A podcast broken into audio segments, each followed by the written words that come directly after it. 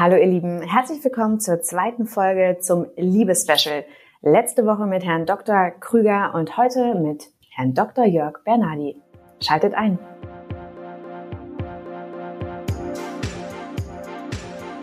Gerade auch im Verliebtsein nicht nur auf seine Gefühle zu hören, ist äh, manchmal sogar überlebenswichtig.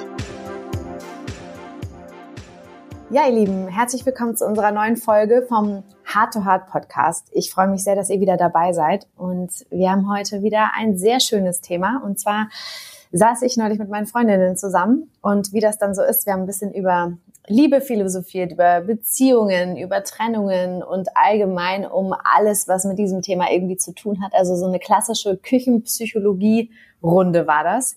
Und daher trifft es sich sehr gut, dass wir heute in der zweiten Folge unseres kleinen Liebes-Specials jemanden da haben, mit dem wir so richtig über Liebe philosophieren können.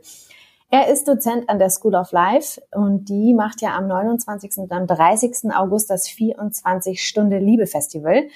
Und ja, ich freue mich sehr. Mein Gast lebt als freier Autor in Hamburg. Er ist Philosoph und war mehrere Jahre unter anderem für die Zeit tätig. Ich freue mich sehr, Dr. Jörg Bernardi. Herzlich willkommen, schön, dass du da bist. Ja, hallo. Herzlichen Dank für die schöne, schöne Einführung. Ich bin sehr gespannt auf das, was ihr in der Küche dort äh, psychologisiert und philosophiert habt. Und äh, ja, freue mich heute sehr, sehr dabei zu sein. Bin ein bisschen aufgeregt, weil Heart to Heart, ähm, das klingt sehr nach einem spannenden Gespräch. Deswegen bin ich genauso gespannt. Ja, du, du musst aber nicht aufgeregt sein. Du bist ja übrigens auch gerade in Hamburg, ne? Ich bin auch in Hamburg. Genau. Wir sitzen ja eigentlich in. Berlin. Ah. Ich bin aber genau für ein paar Wochen jetzt in Hamburg. Deswegen ähm, wir hätten uns eigentlich auch treffen können, aber wir sitzen auseinander und sind jetzt wieder ähm, quasi digital zu, zu, zugestellt, ja. Deswegen, ja, hätten wir vielleicht mal anders planen können, aber alles gut. Corona ähm, macht's du, möglich, oder? ja, genau. Ähm, bist, du, bist du gut in den Tag gestartet? Das ist übrigens für alle da draußen, egal wann ihr das hört, also ähm, relativ früh morgens, wobei Viertel vor zehn, äh, Freitag und äh, das Wochenende steht bevor. Aber bist du gut in den Tag gestartet? Ja, ich musste einmal in der Nacht aufstehen, weil äh, mein Hund irgendwie ganz dringend raus musste. Das kommt nicht häufig vor, aber äh, ansonsten, ich habe dann einfach meditiert, ne, was man dann so nachts macht. War ein unglaublich schöner Moment. Ähm, das war so 4.30 Uhr. Das ist, wenn es gerade so richtig vom Schwarzen ins Dunkelblau geht. Ich habe unglaublich mhm. tolle Fotos gemacht. Äh, insofern, ähm, ich habe danach, glaube ich, noch ein paar Stunden geschlafen, aber äh, diese, diese tollen Bilder nehme ich auf jeden Fall mit in den Tag. Und ich finde, das ist eine der wichtigsten Dinge, dass man etwas Schönes mit in den Tag nimmt. Und das ist bei mir diese blaue Stunde von ganz heute Morgen 4.30 Uhr. Schön, das klingt äh, sehr romantisch und da sind wir ja auch schon fast beim Thema. ähm, wir haben letztes Mal mit einem Kollegen von dir, mit dem Herrn Dr. Wolfgang Krüger, auch über Liebe gesprochen und mhm. wir haben darauf sehr viele Fragen bekommen und äh, ja, sowas wie, wie, wie hängt denn jetzt Romantik damit zusammen und ist das jetzt die Voraussetzung für die Liebe und mhm. wie ist das denn überhaupt und kann man das lernen und ist das nicht eigentlich irgendwie alle äh, bei jedem da und und so weiter und so fort und kann man mehrere Menschen auf einmal lieben? Also das sind jetzt auch so ein paar äh, Auszüge dieser Küchenpsychologiestunde. Ähm, mhm. deswegen haben wir gedacht, möchten wir das Thema heute so ein bisschen mehr auf die romantische Liebe beziehungsweise auf die Romantik ähm, richten. Mhm. Und ähm, ja, vielleicht lohnt es sich da nochmal so einen Blick drauf zu werfen, woher die Liebe überhaupt kommt und was Liebe ist und woher vielleicht auch das Bild der Romantik, wie wir es so kennen und wie wir es vielleicht auch verwenden im allgemeinen Sprachgebrauch, ähm, mhm. genau, wo das herkommt. Deswegen, Jörg, an dieser Stelle, was, was ist denn Liebe? Du hast ja mal in einem deiner Vorträge über dieses Thema unter anderem gesprochen. Das ist ja äh, Kerngegenstand. Aber da mhm. fragst du, ist Liebe ein Gefühl oder eine Fertigkeit? Deswegen mhm. die Frage an dich, was, was ist es denn jetzt? Klär uns mal auf. Ja, also hättest du mich das vor fünf, sechs Jahren gefragt, hätte ich dir wahrscheinlich irgendwas von Platon erzählt. Ja, Eros und ganz wichtig, um äh, Erkenntnisse zu machen. Also ist so eine treibende Kraft in unserem Leben, äh, die Liebe, und ist auf jeden Fall ein Gefühl. Und äh, dann habe ich ja bei der School of Life angefangen, tatsächlich Kurse zu geben zum Thema. Und ähm, da ist immer äh, einer meiner ersten Sätze lautet, ähm, also wer hier heute mitfliegt äh, in diesem Workshop, ne, der geht immer so zwei bis drei Stunden oder auch mal Tagesworkshops über acht Stunden. Ähm, wer hier heute mitfliegt, ähm, der muss sich auf eine Sache einlassen, nämlich Liebe nicht nur als Gefühl zu betrachten, sondern vor allen Dingen als Fähigkeit, die wir erlernen können. Das ist sozusagen ein, eine Prämisse und eine Voraussetzung, ähm, die man teilen muss, um diesen Workshop wirklich auch weiterzukommen, um da was äh, wirklich Gutes mitzunehmen. Und das funktioniert unglaublich gut.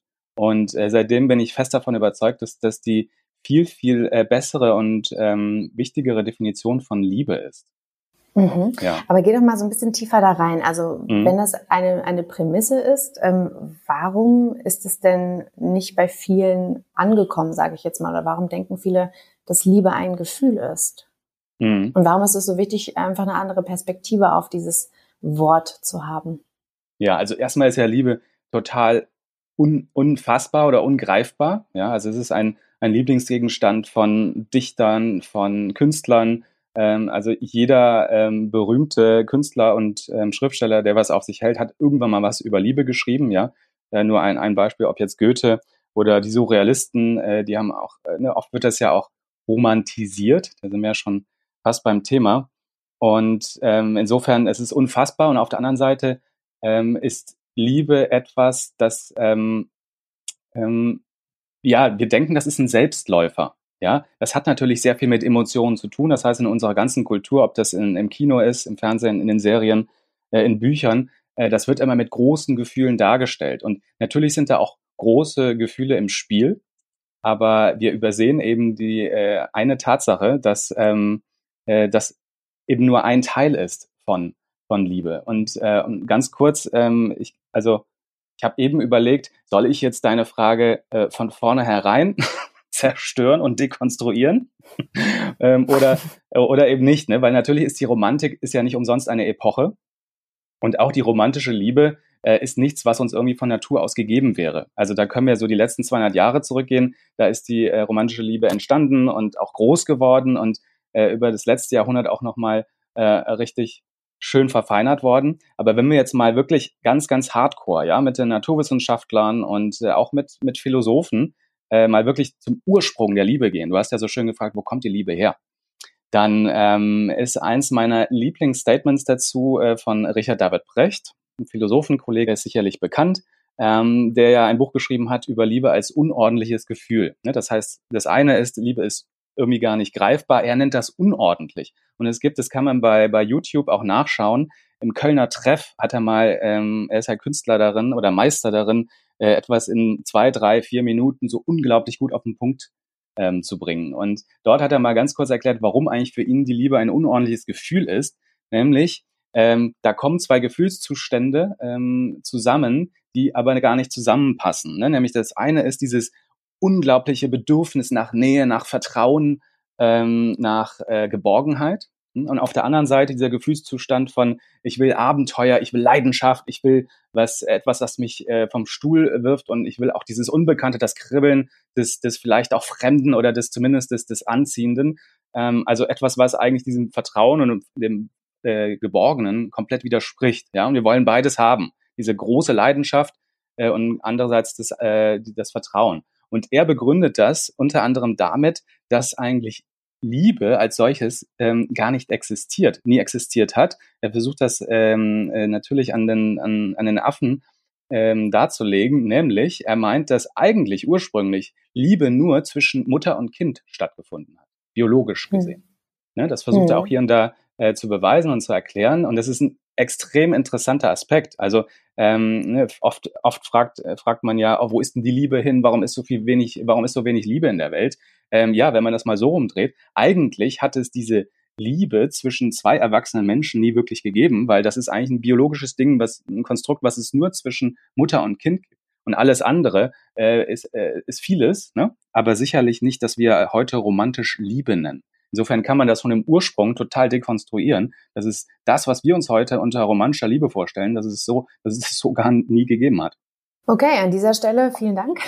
ja, genau. ähm, das klingt, das klingt sehr unromantisch, aber lass uns da mal ja. ein bisschen bleiben. Also das macht natürlich Sinn. Ich würde sehr gerne einmal noch so ein bisschen auf dieses Gefühl äh, zurückgehen, beziehungsweise auf die Frage, wann wir Menschen die erste Erfahrung mit der Liebe machen. Also tatsächlich ist es ja, wie du gerade schon gesagt hast, dann im frühen, äh, also in der frühen Kindheit, also schon wenn man mhm. noch im, im Bauch der Mutter ist, dass da dieses äh, sozusagen Gefühl der Liebe, diese starke Verbindung das erste Mal entsteht, beziehungsweise daher auch dieses Gefühl kommt. Das heißt, Könnte man sagen, dass das so eine Erinnerung ist, die in uns liegt und die wir dann weiter ja, fortführen in unserem Leben? Und ähm, oder wie hängt das zusammen? Ja, also da gibt es ganz klar die Bindungstheorie, das ist da die wichtigste Theorie aus der Psychologie. Und die geht davon aus, dass äh, wir tatsächlich die erste Bindung zu unserer natürlich Mutter letztlich, ja, zu unseren ähm, Erziehungsberechtigten eben äh, aufbauen und dass wir aber eben positive und negative Erfahrungen machen. Und dass genau diese ersten positiven und negativen Erfahrungen, die wir machen, dass die uns extrem prägen. Ne? Ob man jetzt die ersten drei Jahre nimmt oder die ersten sieben Jahre, sagt man häufig, ähm, das ist eben das Entscheidende. Und da gibt's ja auch wiederkehrende Muster. Und genau die begleiten uns ja letztlich äh, sehr lange Zeit, äh, meistens sogar lebenslänglich, kann man schon sagen.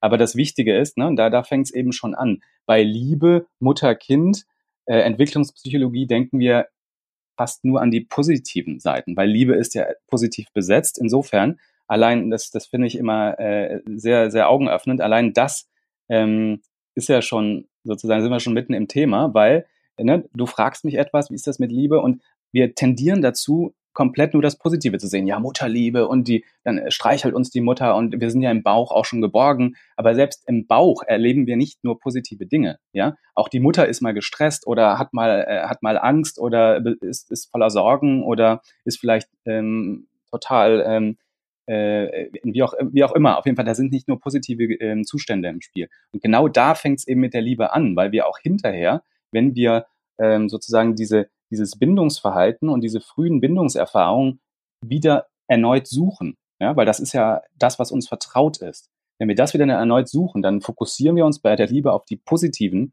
Aspekte. Dabei suchen wir genauso die negativen Erfahrungen, die wir gemacht haben, weil auch die haben uns geprägt und die ähm, äh, haben für uns einen Wert.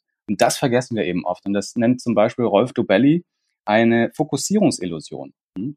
Und das finde ich gerade bei, bei der Liebe eben sehr fatal. Insofern, ich habe überhaupt nichts gegen romantische Liebe. Ich finde, man, man sollte, wir sollten auch die Gefühle nicht abschaffen. Also Liebe ohne Gefühl ist unmöglich. Andererseits kommen wir, äh, ne, wie, wie Precht gesagt hast, Liebe ist so ein unordentliches Gefühl. Manchmal macht es überhaupt gar keinen Sinn, sich auf das Gefühl zu konzentrieren, weil wir mit der Fähigkeit viel weiterkommen und viel besser arbeiten können. Wenn du sagst, Liebe ist eine Fähigkeit oder eine Fertigkeit, dann heißt es ja, dass man das lernen kann. Mhm. Kann man Liebe lernen? Ja, und da kann ich jetzt äh, ganz klar von meiner Disziplin aussprechen, von den Philosophen. Äh, das ist das, was die Stoiker zum Beispiel ähm, vor, vor über 2000 Jahren, übrigens auch Platon, ähm, was, was die, die ursprünglichen Philosophen in Griechenland alle ähm, behauptet haben, nämlich es gibt Tugenden, ähm, die wir lernen können. Und Tugenden ist letztlich nichts anderes als eine Fähigkeit. Ne? Dazu gehörte damals ähm, äh, Mäßigung zu, Gerechtigkeit, Weisheit, ähm, ne, da gab es die Kardinaltugenden, ähm, aber äh, genau auch sowas wie, wie ähm, Gelassenheit, all das gehört, gehört zu einer Fähigkeit, die wir lernen können. Und selbstverständlich ähm, kann man auch Liebe in Fähigkeiten einteilen, ähm, die äh, unglaublich wichtig sind und die wir erlernen können. Nimm zum Beispiel mal Humor. Wenn du in einer Beziehung äh, es nicht schaffst, eine gemeinsame Humorkultur aufzubauen, gerade wenn es mal um, um Konflikte und um Streit geht, dann äh, ist es ähm, keine Liebe, die, die unbedingt sehr, sehr ähm, entwicklungsfähig ist, ja. Oder mhm. äh, nimm sowas wie Dankbarkeit. Wenn du in deiner Beziehung ähm, so etwas wie Dankbarkeit nicht kultivierst, dann ähm, wird deine Liebe sehr, sehr schwer haben. Oder die Beziehung zumindest. Und so weiter. Mhm. Das heißt, ja, äh, also jetzt Liebe selbst als eine, eine, eine Fähigkeit, so ich lerne jetzt äh, zu lieben, dazu gehören eben ganz viele kleine, kleine ähm, Schritte und Fähigkeiten.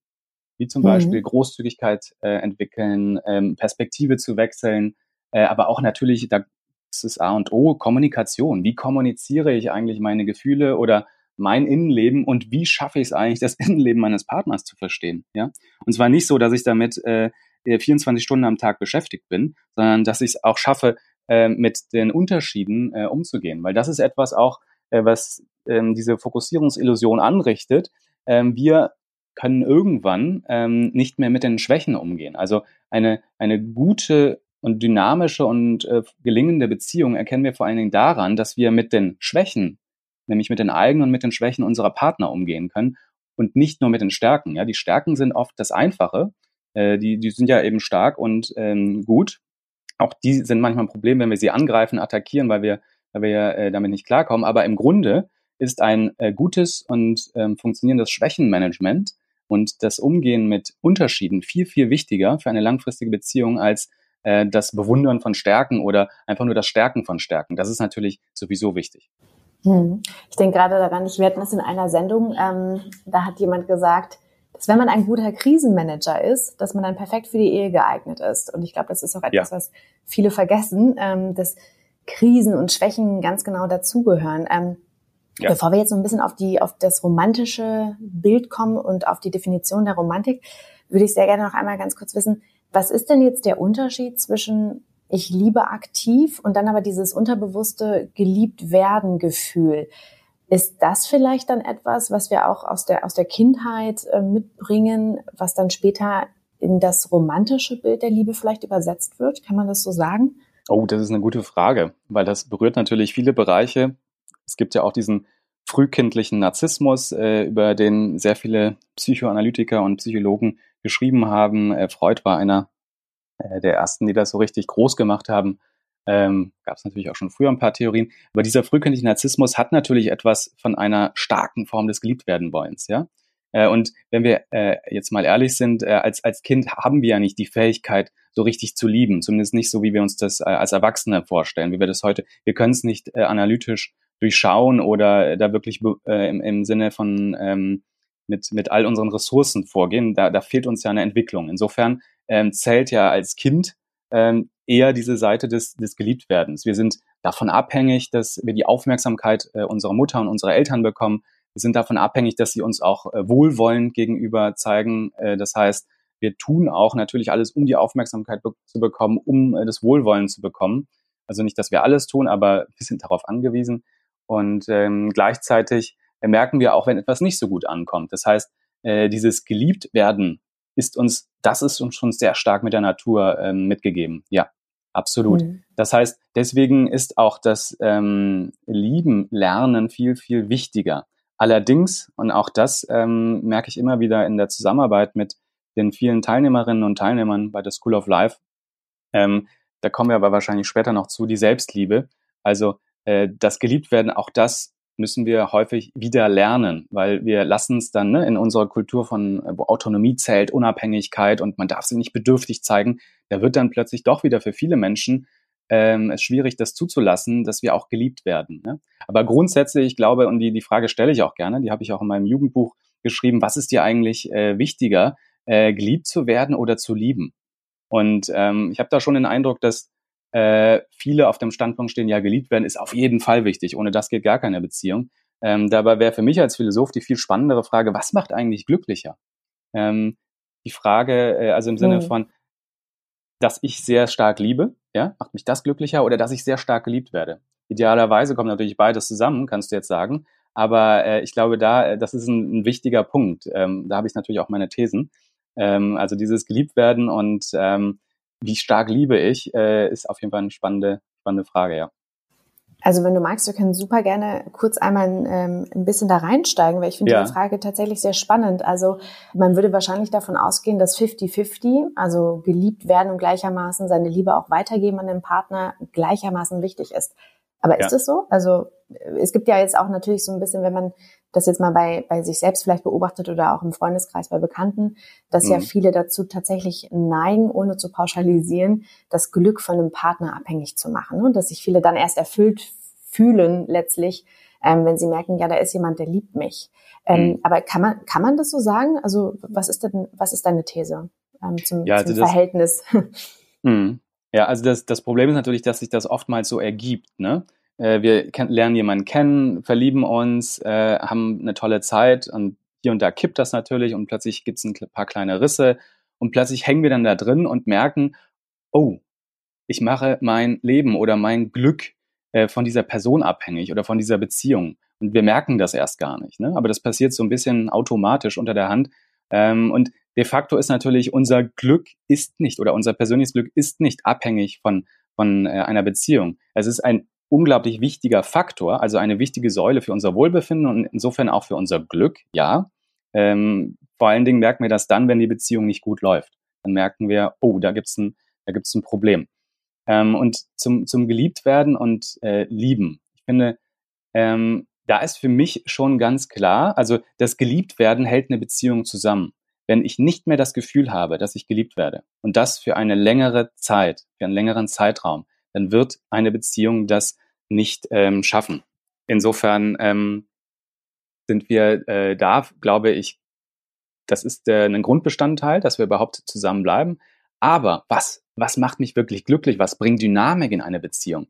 Und ähm, da ist die, äh, die intrinsische Liebe, so nenne ich das, die allerwichtigste ähm, und allerhöchste Form der Liebe. Das heißt, wenn ich es schaffe, wirklich meinen Partner stark zu lieben und in manchen Momenten sogar um seiner Selbstwillen zu lieben. Das heißt, ich will da nichts verändern. Ich möchte ähm, ihn auch nicht unbedingt nur so akzeptieren, wie er ist, sondern ich möchte, dass er sich dahin entwickelt, was für ihn gut ist. Ja?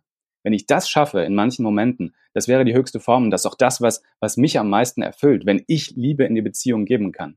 Ähm, nur vom geliebt werden, wie gesagt, das hält eine Beziehung zusammen. Ich muss ab und zu das Gefühl haben oder gerne auch dauerhaft, dass ich geliebt werde. Ähm, allerdings sollte man sich davon natürlich nicht abhängig machen, weil es ist unmöglich, sich permanent geliebt zu fühlen. Ne? Also daran scheitern natürlich auch viele Beziehungen, weil wir da viel zu hohe Ansprüche haben. Ähm, es ist viel, viel einfacher und viel, viel besser, sich über ähm, das Reingeben von Liebe ein gutes Gefühl zu holen in der Beziehung. Vor allen Dingen, weil ich ja damit auch etwas ankurbel, nämlich auch, dass der Partner das gewissermaßen mitmacht und vielleicht sogar ähm, mit in so eine Dynamik kommt. Wenn das dann gar nicht passiert, dann lässt das natürlich viele Rückschlüsse ähm, auf die Beziehung zu. Ähm, aber letztlich ist dieses, wenn wir das nochmal durchgehen, was brauchen wir, ne, welche, welche Stufen gibt es in der Beziehung. Wir, wir lernen uns erst kennen, das ist dann sowas wie Leidenschaft ist in der ersten Zeit sehr wichtig, dann kommt etwas dazu. Ne? Die Leidenschaft verschwindet ja nie ganz, sondern dann kommt sowas wie Gemeinschaft dazu. Wir organisieren einen Alltag zusammen. Ähm, da fängt schon an, dass wir kommunizieren müssen, dass wir mit Konflikten umgehen müssen, dass wir uns absprechen können müssen. Da kommen schon die ganzen Unterschiede mit rein. Und als letztes kommt noch obendrauf sowas wie eine Freundschaft. In einer langjährigen Beziehung sind wir darauf angewiesen, dass wir wirklich eine Freundschaft miteinander pflegen. Und Freundschaft meine ich dann hier, dass wir nicht einfach nur Sex haben, ähm, unseren Alltag organisieren. Ne? Das kann man alles sehr rational machen. Wenn äh, manche Paare ähm, verabreden sich ja auch zum Sex. Also das könnte man theoretisch alles sehr, sehr rational machen. Nein, da muss ja sowas wie Freundschaft dazukommen. Und Freundschaft meine ich jetzt tatsächlich in so einem äh, sehr, sehr philosophischen Sinne auch. Also da ist selbst Liebe zur Weisheit drin. Aber Freundschaft heißt, ich, ich sehe meinen Partner äh, mit, einem, mit einem Wohlwollen. Das heißt, ich möchte, dass ich mich selbst entwickle, aber auch, dass mein Partner sich entwickelt. Und ähm, eben diese Liebe zur Weisheit wäre so das, das Allerhöchste, das Größte. Und das müssen Paare entwickeln. Das kann man auch aus, der, aus einer anderen psychologischen Sicht heraus sagen. Das ist, wenn eine Beziehung eine gewisse Reife erlangt, hm? Mhm. Ähm, in mhm. der eben auch tiefe Emotionen, langfristige Emotionen möglich sind. Und äh, da ist, da mag ich sehr gerne den Daniel Kahnemann, der ist ähm, Psychologe und Nobelpreisträger, kennt, kennt man bestimmt mit äh, langsames Denken, schnelles Denken.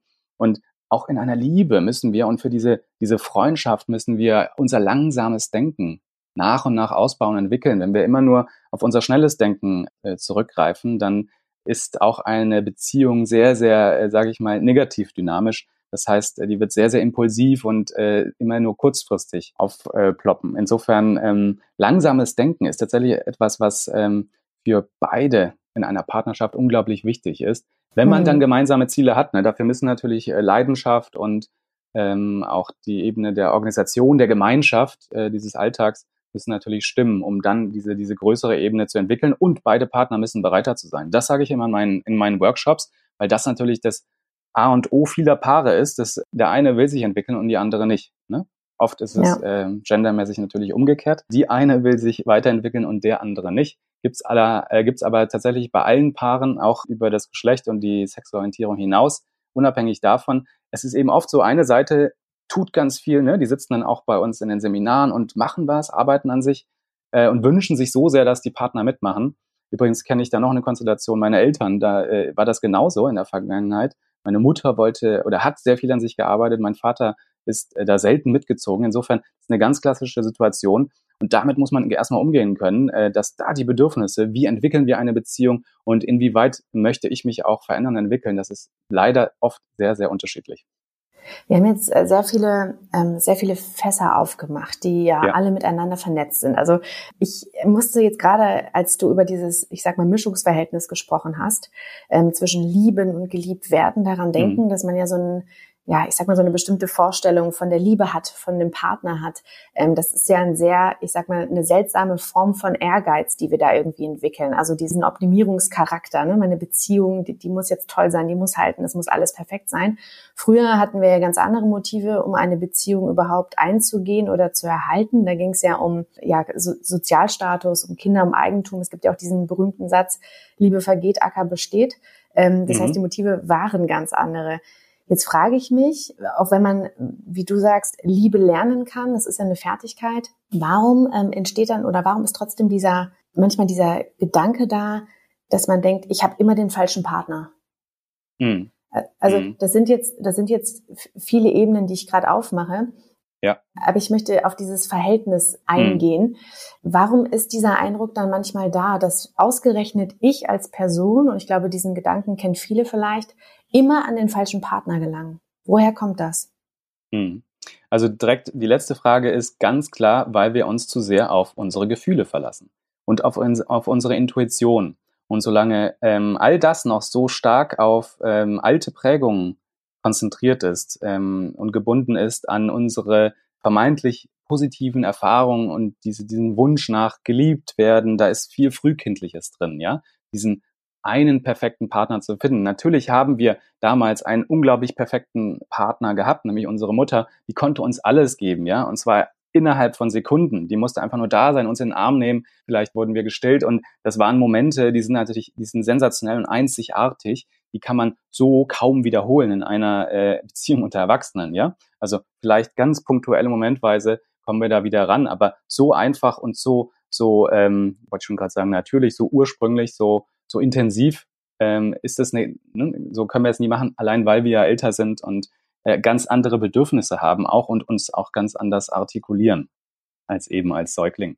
Insofern ähm, das letzte hat auf jeden Fall was mit den Gefühlen zu tun, da komme ich aber gleich nochmal drauf. Du hast diese tolle Frage gestellt, ja, das ist ja gar nicht selbstverständlich, dass ähm, wir äh, nach einem perfekten Partner suchen, vor allen Dingen, äh, der uns glücklich macht. Ja, also das ist tatsächlich so. Das ist auch ähm, eine eine Frage, die ich immer wieder zu Beginn des Seminars stelle, äh, wie man die Liebe findet, nämlich wer wünscht sich eigentlich hier eine glückliche Beziehung oder in Zukunft in einer glücklichen Beziehung zu leben? Natürlich. Was ist die müde. Reaktion? Ja, natürlich, ja, alle lächeln oder äh, zucken müde mit der Achse. Natürlich. Ja, dann gibt's natürlich ein, zwei manchmal, die ausscheren und sagen, ja, also jetzt, ich sehne mich nicht danach, aber wäre schon schön, ja. So, aber natürlich sind wir uns alle einig, wir, wir sehen uns alle oder wünschen uns alle, äh, in Zukunft in einer glücklichen Beziehung zu leben, egal ob mit dem, mit dem aktuellen Partner oder äh, mit einem, den wir eben noch finden, vielleicht ein besserer oder vielleicht jemand, der besser zu uns passt, wie auch immer wir das dann definieren. Und das war vor zwei oder 300 Jahren überhaupt nicht selbstverständlich. Würden wir das äh, einen Menschen aus dem 18. Jahrhundert fragen, dann würde der tatsächlich uns anschauen und genauso müde lächeln und denken, was ist das für eine verrückte Idee?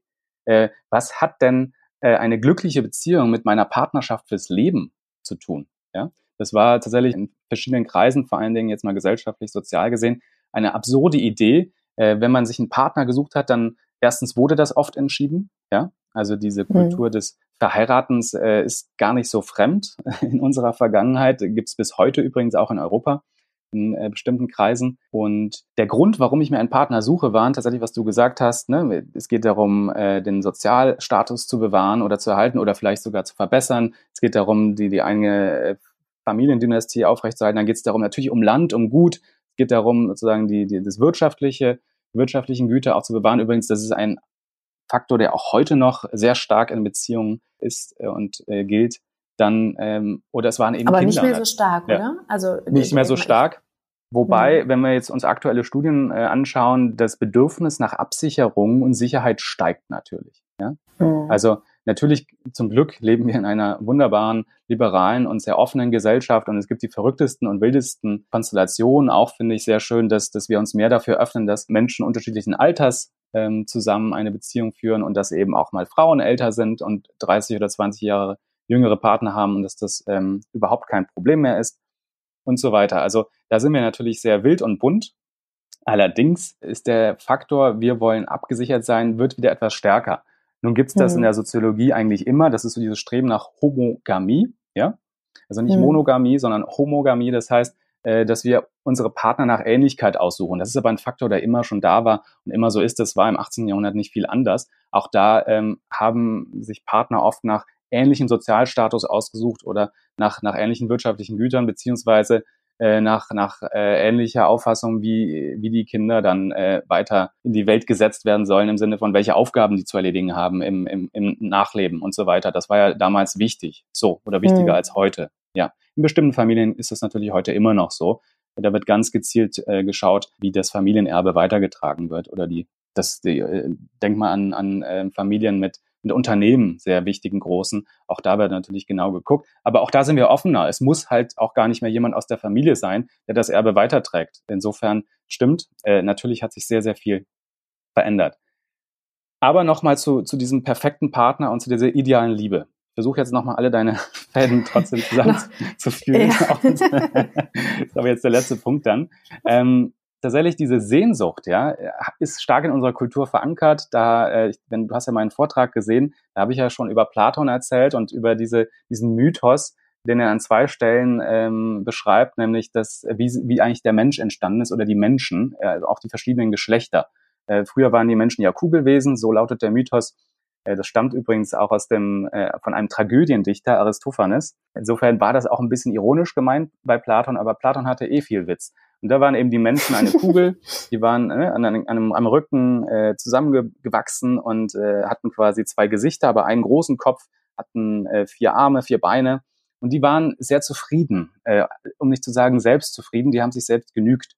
Das war ein bisschen so wie, wie im Paradies, weil die haben nicht den perfekten Partner oder irgendwen gebraucht, sondern die waren eins mit sich. Und dann war dann das, war das den Göttern aber zu harmonisch und die haben dann gesagt, nee, zack, hier, wir trennen euch mal in zwei Hälften. Und da kommt so ein bisschen diese Geschichte, ja, das kann man bei Platon auch schön nachlesen. Seitdem ist diese Sehnsucht nach der einen perfekten Hälfte da, weil wir waren früher mal eins und wurden getrennt und äh, natürlich gibt's diese eine perfekte Hälfte, die zu uns passt. Und das ist, ne, wenn man, das ist jetzt 2400 oder 500 Jahre alt, diese, dieser Mythos. Ein Mythos heißt, der ist ja schon ein bisschen älter. Das heißt, das ist sehr stark in unserer Kultur verankert. Mich würde mal ganz kurz interessieren, ja? glaubst du selbst daran, dass es den, den, die bessere Hälfte gibt, den perfekten Partner? Nein, das glaube ich nicht. Ich glaube, es gibt Menschen, die besser zu uns passen und Menschen, die schlechter zu uns passen. Das ist aber äh, bei unseren Eltern schon so. Ähm, äh, auch da ganz objektiv gesehen äh, gäbe es sicherlich Eltern, die würden besser zu uns passen oder die hätten uns besser gefördert und genauso umgekehrt, die hätten uns schlechter gefördert. Das ist in Freundschaften so, das ist in fast allen Beziehungen so. Da gibt es überall Menschen, die besser oder schlechter harmonieren mit uns. Genau deswegen trennen wir uns ja auch manchmal äh, von Freunden oder Partnern äh, oder eben ähm, wir suchen uns neue oder wir merken, ach, das vertiefe ich jetzt, wir, wir passen unglaublich gut zusammen. Man weiß mhm. es ja eben von vornherein nicht und das ist ja etwas, was im Laufe einer Beziehung auch erst entsteht. Das, das müssen ja beide irgendwo auch ein bisschen mit verantworten, dass, dass man zusammenpasst. Ja? Deswegen, mhm. Ziel ist nicht die perfekte Liebe oder der perfekte Partner, sondern das Ziel der Liebe, wenn wir das mal so nehmen, ist eigentlich ein gutes und ein erfülltes Leben, in dem wir gemeinsam unsere Möglichkeiten entwickeln und entfalten können. Hm. Und ich habe nur mal eine ganz kurze Frage. Du, du ja. ziehst gerade so ein bisschen auf die Selbstliebe ab, oder? Höre ich das daraus? Das kommt jetzt auch mit rein, ja. Ja. ja. ja. Nee, weil ich ja. mich nämlich jetzt frage, du hast gesagt, dass wir oftmals die Liebe zu sehr mit Gefühlen vergleichen. Wenn ja. ich jetzt darüber nachdenke, eine gute Verbindung zu mir selbst zu haben, ja, weil eine Verbindung, also Bindung schafft ja Bindung und wenn ich, und das hat ja auch was mit Gefühlen zu tun, mit mir selbst auch im Einklang bin ähm, mhm. und mich ja auch wirklich spüre und mich gut fühle, dann hat das ja was mit Gefühlen zu tun. Also in dem Moment, wo ich dann aber die Gefühle sozusagen wegcutten würde, würde ich mich ja ein Stück weit vielleicht selbst auch nicht mehr so mit mir selbst verbunden fühlen. Das heißt, ist es nicht ganz logisch als Konsequenz, dass wir immer dazu neigen, mehr die Gefühle auch in die Liebe rein zu interpretieren? Ja, dann ist natürlich die Frage, was wir interpretieren, weil äh, oft ähm, sind die Gefühle ja unter der Oberfläche oder an der Oberfläche ist ein starkes Gefühl und dahinter steht was anderes. Ja, ganz typisch, jemand ist wütend äh, und äh, wir nehmen das persönlich beziehungsweise ernst. Oh, da ist Wut, da ist jemand wütend, vielleicht sogar auf uns. Oh nein, in Wirklichkeit ist da aber Trauer oder Angst dahinter. Ganz typischer Fall. Das heißt, da müssen wir natürlich ganz auf, wichtig äh, ist, dass wir aufpassen, was sehen wir äh, und ähm, mhm. interpretieren wir das Richtige. Ja, mhm. manchmal, okay. manchmal wird ja auch etwas gesagt, was ganz anderes, äh, obwohl was ganz anderes gemeint ist. Auch da müssen wir in der Beziehung lernen, äh, unsere Partner richtig zu lesen. Ja, abgesehen mhm. davon können wir nicht erwarten, dass äh, unsere Partner uns äh, komplett lesen oder verstehen. Ja, wenn wir irgendwas sagen und meinen was ganz anderes, äh, dann ist es eine sehr romantische Auffassung, äh, zu erwarten, äh, der Partner habe das jetzt zu verstehen. Ja? Oder wenn wir schmollen und die Kommunikation verweigern, dann ist es letztlich nicht die Aufgabe des Partners, das zu klären oder ähm, zu verstehen, warum wir jetzt schmollen, weil das muss der andere ja wissen. Das ist eine sehr romantische Auffassung, so nach dem Motto, entweder wir passen zusammen, ja, da ist wieder diese Sehnsucht ganz klar drin in jedem von uns, äh, entweder wir passen zusammen oder wir passen nicht zusammen. Aber mhm. diese Erkenntnis, dass eigentlich Zusammenpassen keine Voraussetzung für Liebe ist, sondern deren Ergebnis, etwas, das wir gemeinsam erst herstellen, das ist da, geht dann da leider verloren. Und nochmal zu den Gefühlen. Du hast gerade einen unglaublich wichtigen Punkt angesprochen, der auch ein bisschen, sage ich mal, ein Zeitgeist ist, ein Trend, der, der sich auch in der Ratgeberliteratur sehr stark widerspiegelt. Und ich glaube, da ist auch was dran. Ich glaube, wir äh, gerade in einer männlich dominierten Gesellschaft ähm, äh, müssen wir einen besseren Umgang mit unseren Gefühlen lernen. Wir müssen lernen, ehrlicher zu sein. Wir müssen auch lernen, mehr auf unsere Gefühle zu hören, überhaupt erstmal unsere Gefühle zu identifizieren. Ja, das ist ja schon für, für viele eine Herausforderung. Über, äh, die wissen gar nicht genau, was sie da eigentlich fühlen. Aber, und da gehe ich eben wieder zurück zu Platon und ähm, das ist auch etwas, was wir erlernen können. Das hat was mit Tugend zu tun. Und das ist das, worauf Platon in seiner unglaublich, und man kann Platon auch als tolle ähm, Beziehungs- oder als unglaublich fundierte Beziehungstheorie lesen, nämlich ähm, das, das Gastmahl, also wenn, wenn Sie da über den Eros sprechen, das ist letztlich eine, eine Beziehungstheorie, die er dort ausarbeitet. Also wozu sind wir eigentlich zusammen, um uns zu entwickeln? Und das bedeutet, dass wir manchmal auch entgegen unserer Gefühle handeln müssen. Das heißt, Liebe heißt nicht, dass wir jedes Mal Liebe fühlen, sondern, und ich meine, jetzt denk mal ganz praktisch an deine eigene Beziehung. Ähm, du gibst doch nicht nur deinem Partner einen Kuss, wenn du das gerade fühlst, wenn du gerade diese Liebe fühlst. Nein, der Kuss ist ein Ritual. Äh, genauso sagst du deinem Partner ja nicht immer äh, nur, ich liebe dich, wenn du das in dem Moment 100% fühlst. Ja? Das heißt, es gibt Momente, in denen äh, handeln wir ohnehin nicht 100 Prozent nach unserem Gefühl. Und das ist eben bei Konflikten genauso. Das ist eine unglaublich wichtige Fähigkeit. Übrigens müssen das auch Kinder schon lernen. Das hat was mit Impulskontrolle zu tun. So nennt man das, ähm, dass wir es schaffen, unsere Impulse eben äh, zu kontrollieren. Das heißt, dass wir äh, wissen, okay, ich fühle zwar jetzt das eine, ja, ich will jetzt meinem Mitschüler unbedingt eine reinhauen oder will, der, will jetzt meiner Mitschülerin ein Beinchen stellen, damit die die Treppe runterfliegt. Äh, Entschuldigung für die gewaltvolle Sprache gerade.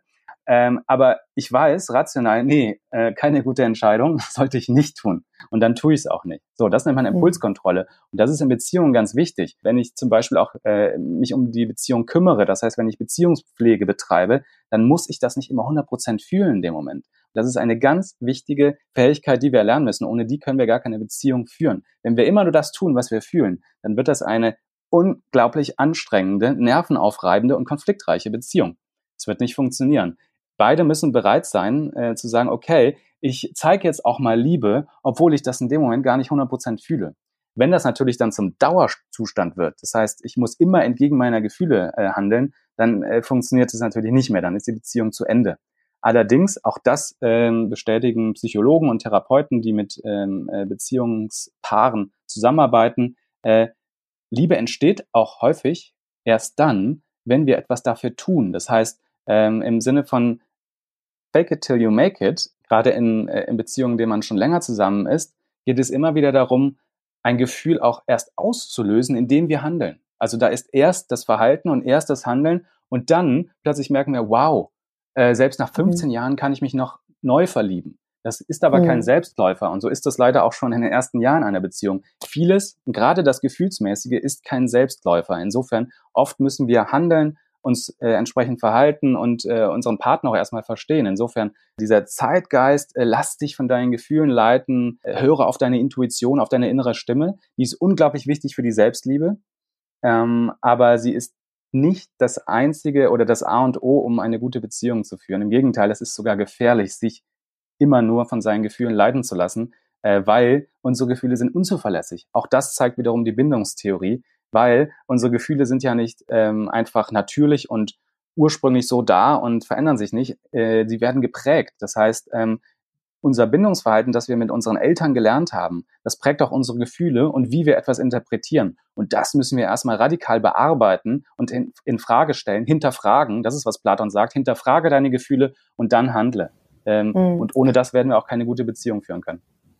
Das hat übrigens auch Veit Lindau in der vorletzten Folge gesagt. Und ähm, da ging es nämlich genau darum, dass wir eigentlich gar nicht ähm, ja, Liebe gelernt haben, dass wir viele Dinge gar nicht äh, eigentlich wissen können, weil wir ja. uns nicht damit auseinandergesetzt haben. Und das unterstreicht ja auch nochmal, was du jetzt gerade gesagt hast, ja. ähm, dass wir uns da zu wenig selbst reflektieren und stattdessen eher auf die Gefühle konzentrieren, beziehungsweise von unseren Gefühlen leiten lassen. Ja. Ich äh, wollte ganz kurz nochmal so ein bisschen auf dieses ähm, Wort der Romantik oder romantischen Liebe zurückkommen, schließt aber so ein bisschen daran an, was du gerade gesagt hast, und zwar dieses klassische Liebe auf den ersten Blick. Also wenn es jetzt von Anfang an nicht wirklich klickt, mhm. dann haben ja viele auch das Gefühl, gut, dann ist es der jetzt oder die jetzt nicht. Ist denn dieses anfängliche Gefühl des Klickens, kann man das mit der romantischen Auffassung von Liebe oder in dem Punkt eher verliebt sein vergleichen? Oder welche Rolle spielt die Romantik bei dem, bei dem Kennenlernen? Also muss Romantik von Anfang an da sein? Oder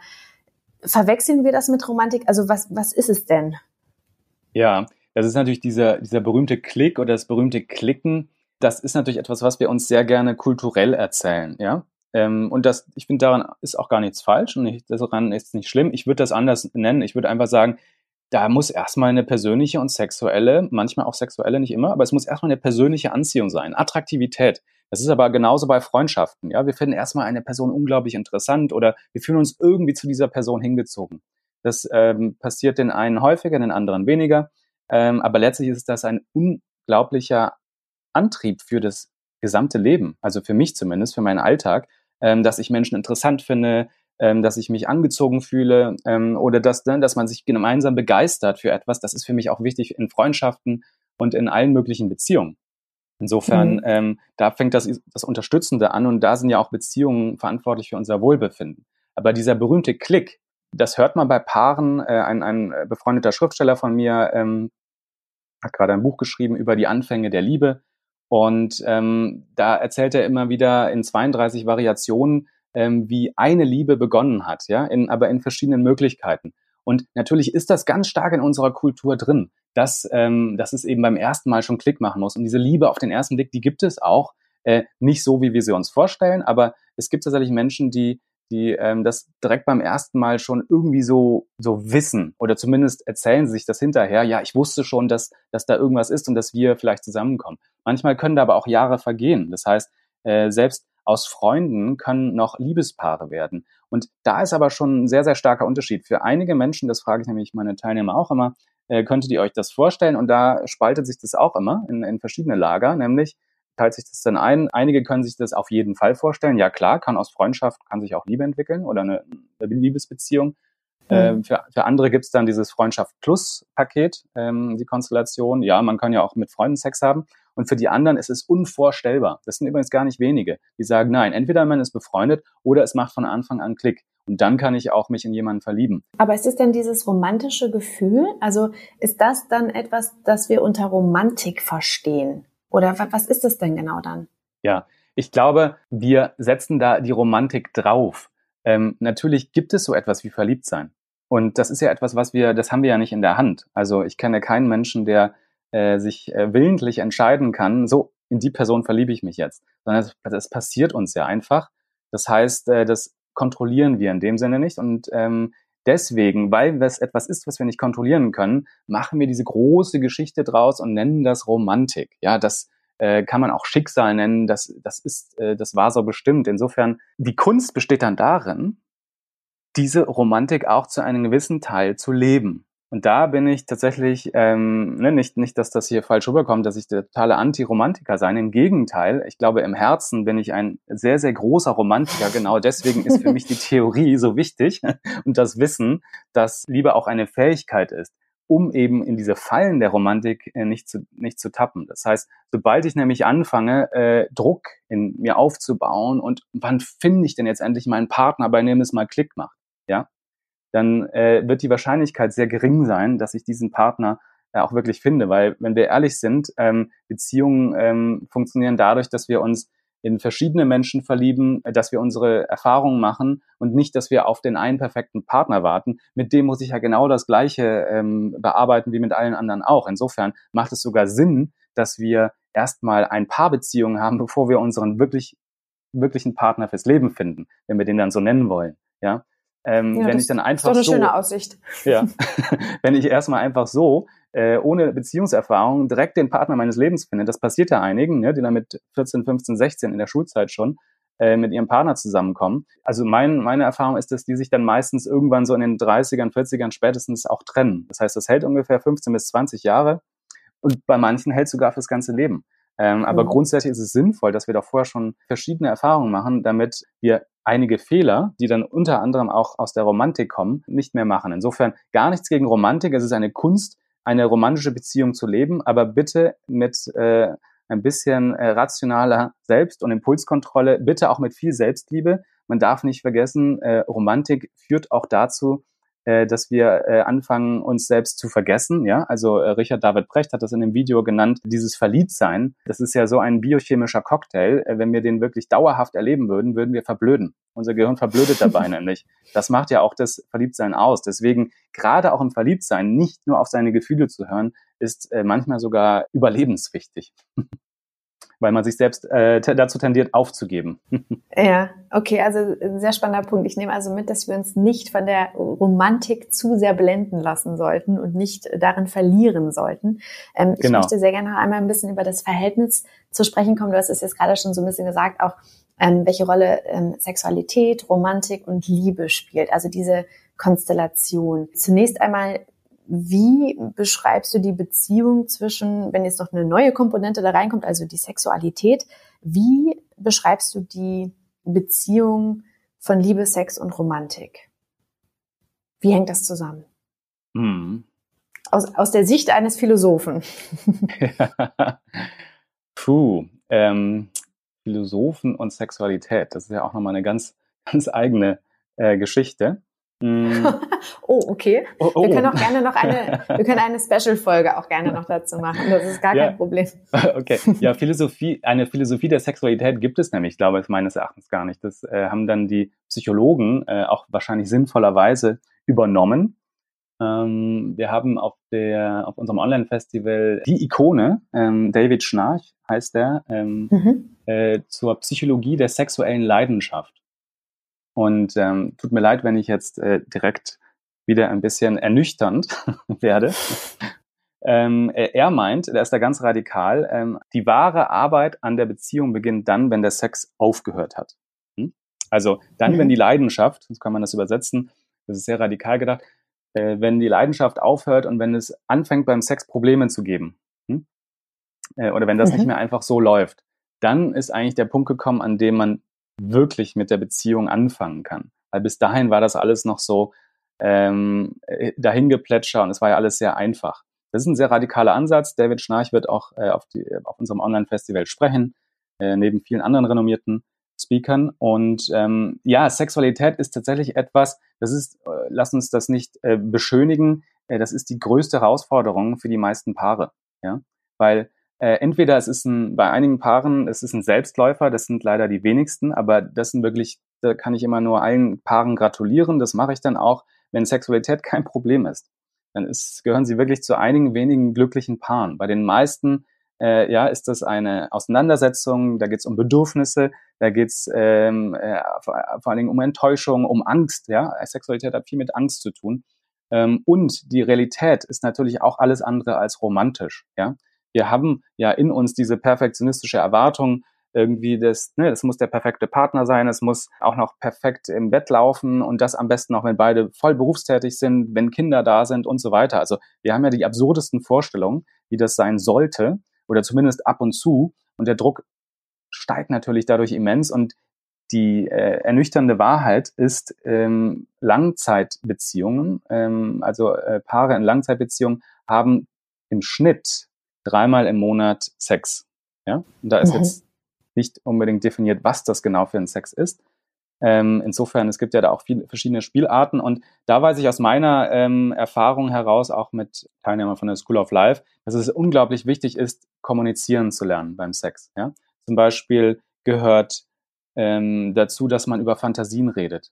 Äh, weil da gibt's auch äh, ganz klare Studien zu, ähm, Paare verheimlichen einen Großteil ihrer Beziehungen. Also die Partner einen Großteil ihrer, ihrer äh, Fantasien voreinander. So, nicht Beziehungen, Entschuldigung, mhm. das war der Fantasien in der andere Beziehung. Baustelle. Genau, die Fantasie in der Beziehung. Genau. Ungefähr sind das ähm, zwischen 30 und 70 Prozent die, der Fantasien, die Partner nicht miteinander teilen. Also das ist ein sehr, sehr großer Bereich unter Umständen. Also wenn man 70 Prozent der heimlichen oder der eigenen sexuellen Fantasien nicht mit dem Partner teilt, dann ist das sehr, sehr viel. 30 Prozent würde ich sagen, ist unproblematisch. Aber alles, ne, was, was dann so mehr als 50, 60, 70 Prozent.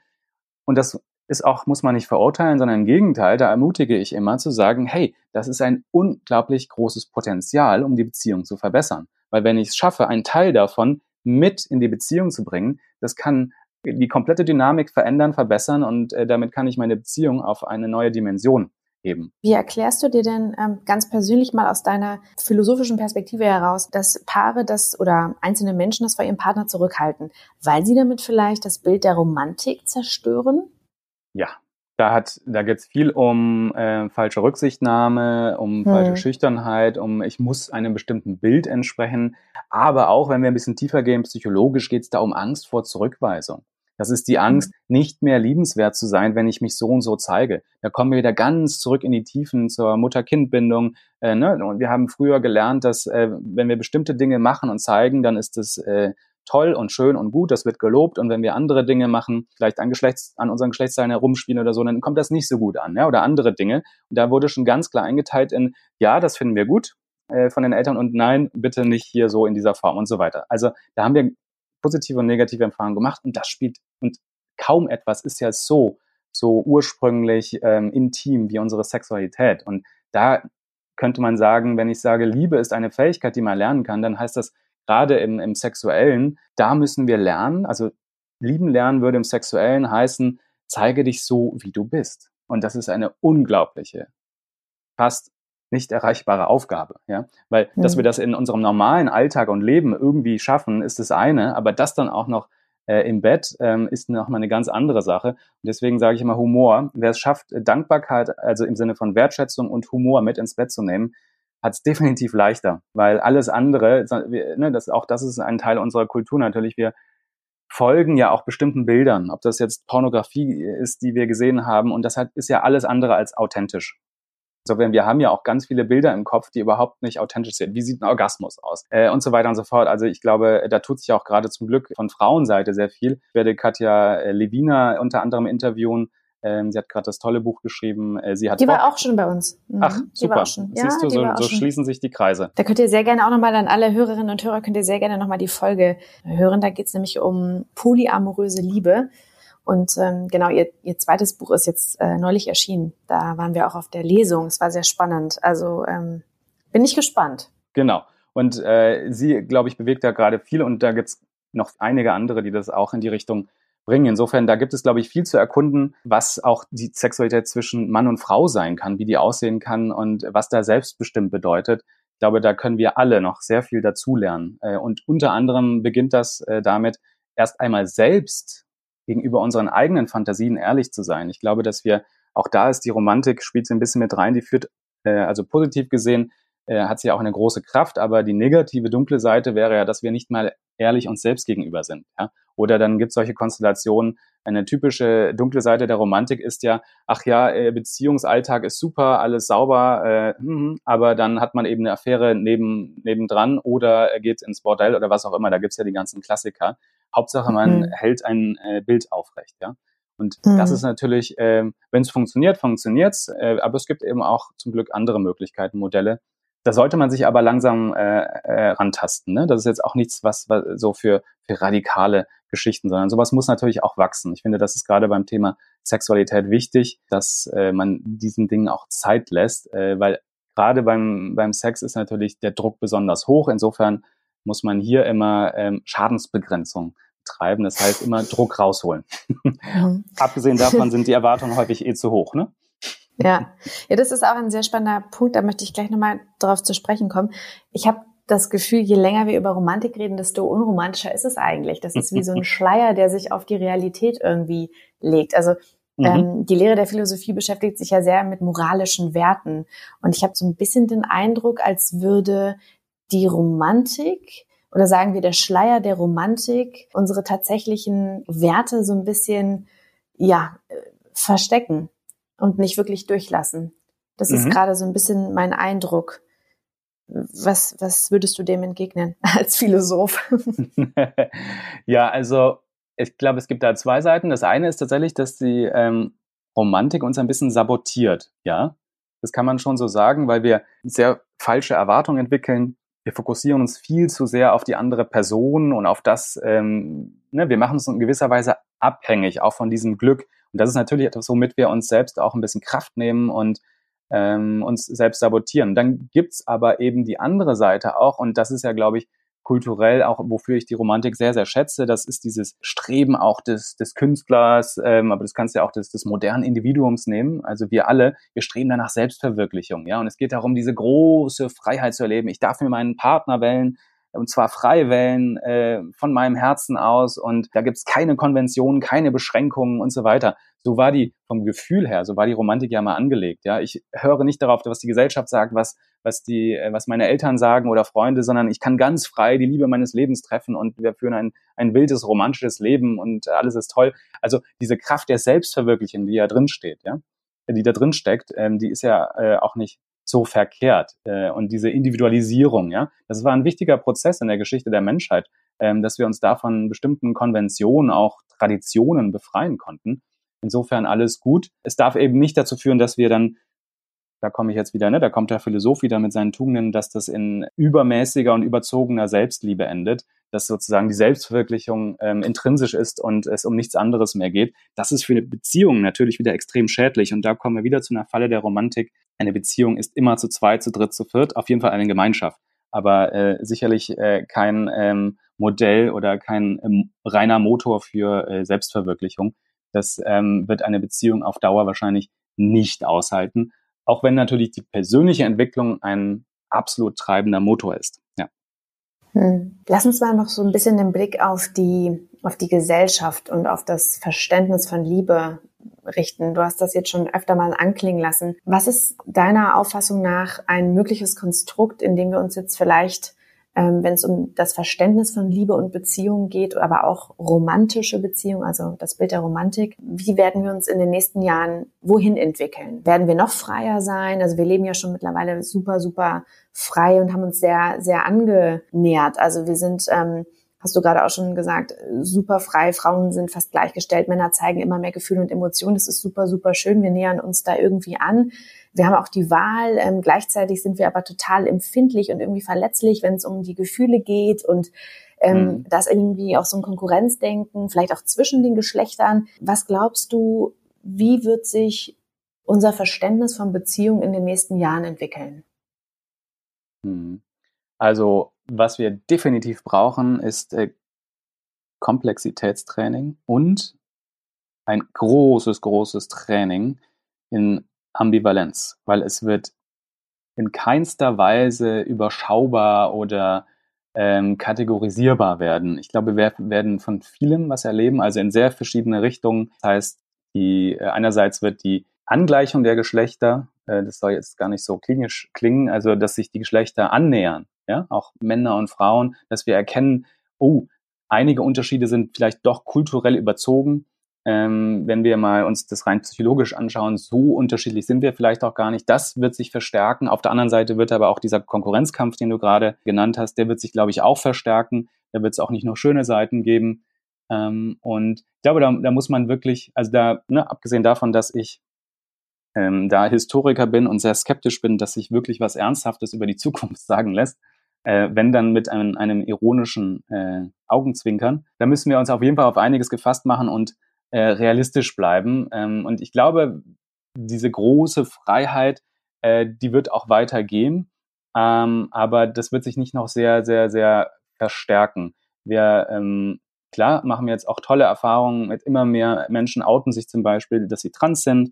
Und es wird auch gesellschaftlich akzeptiert. Selbst in der Bundeswehr ist es möglich, mittlerweile offen darüber zu reden in der Öffentlichkeit, ähm, dass das natürlich wahrscheinlich im, im Alltag immer noch zu, zu Problemen führt. Das merkt man auch. Und natürlich nimmt auch hier und da Intoleranz zu. Ich glaube, das ist etwas, was wir in den nächsten Jahren, das wird so die, die Grenze sein. Wir stehen hier mit im europäischen Projekt äh, auch an einem Scheideweg und da wird sich jetzt in den nächsten zehn ja, Jahren, zehn bis zwanzig ist egal, man braucht keine, äh, keine Jahreszahl zu nennen. er wird sich sehr stark entscheiden, ob das überlebensfähig ist, ob wir uns damit durchsetzen können ähm, oder ob es am Ende nicht doch irgendwo äh, zerfällt, weil einfach die Ansprüche zu hoch sind. Also äh, so, so ein ambitioniertes, jetzt mal humanistisch gesehen und von den Werten, demokratisch auch, äh, so ein ambitioniertes Modell hat es so äh, tatsächlich noch nicht gegeben. Ähm, natürlich sind die Werte schon älter, ja. Also wenn wir zu Sokrates zurückgehen, diese ganzen demokratischen Werte, für die wir auch heute hier in, äh, in der Europäischen Union stehen, die gab es natürlich schon, aber so, dass es wirklich mal als komplexes Gebilde äh, praktisch umgesetzt wird und ähm, dass damit Politik gemacht wird, wow, das ist schon mhm. ähm, etwas ganz Großes und schade ist natürlich der Brexit. Also es gibt so viele Faktoren, für die Liebe ich weiß nicht, Liebe ist dann schon irgendwo etwas, also auch wenn wir das gerade sehr äh, äh, vereinzelt haben und auseinandergenommen haben, die Liebe wird bleiben. Auf der einen Seite werden wir eine Retraditionalisierung erfahren. Das merkt man jetzt schon, ne? dass ähm, Bedürfnis nach Absicherung und Sicherheit steigt, gerade auch bei den jungen Menschen. Also da mhm. gibt's eine, gerade die neue Sinus-Studie hat da klare Erkenntnisse gebracht. Ähm, die haben natürlich zum Glück einen ganz anderen Entwicklungsstand als wir. Das heißt, die sind per se schon mal empathischer, offener, sensibler auch. Das hast du eben angesprochen. Das finde ich einen ganz ganz wichtigen Punkt, dass wir irgendwo. Meinst du, dass es daran liegt, dass wir das lernen, also dass wir sozusagen jetzt ähm, aktuell früher anfangen, Liebe zu erlernen? Ja, ich glaube, dass das Wissen viel, viel früher ähm, zur Verfügung steht, allein durch unsere mobilen Endgeräte und durch die Vernetzung, die wir haben.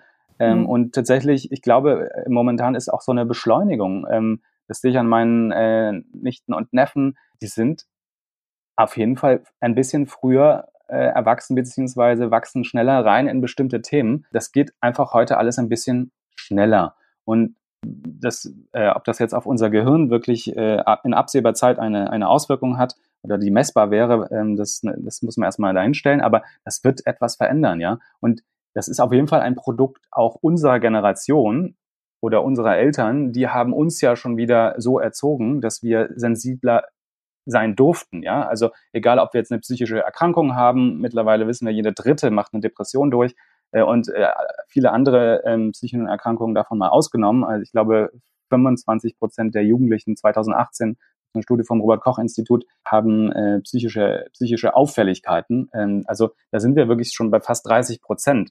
Ähm, ich habe gerade einen, einen tollen Roman besprochen für ähm, äh, Kontrovers. Das ist ein Format der äh, Münchner Stadtbibliothek und da ging es um einen ähm, Schizophrenen, um einen jugendlichen Schizophrenen, und äh, der Vater hat dieses Buch geschrieben. Das ist, ähm, letztlich beschreibt er dort die Geschichte seines Sohnes, aber eben einem wirklich in einem tollen fiktiven Roman, auch wenn da viele Sachen von seinem Sohn mit drin sind.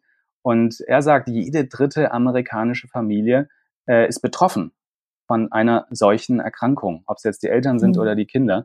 Und das ist natürlich etwas, das gab es eigentlich immer. Ja, es wurde nur anders damit umgegangen. Das heißt, wir haben diese Sensibilität ist ein Produkt auch, das wir als Gesellschaft erschaffen haben und die Kinder oder die neue Generation haben eben jetzt die Möglichkeit, das weiter voranzutreiben und das Beste daraus zu machen. Und ich hoffe, äh, dass das auch passiert.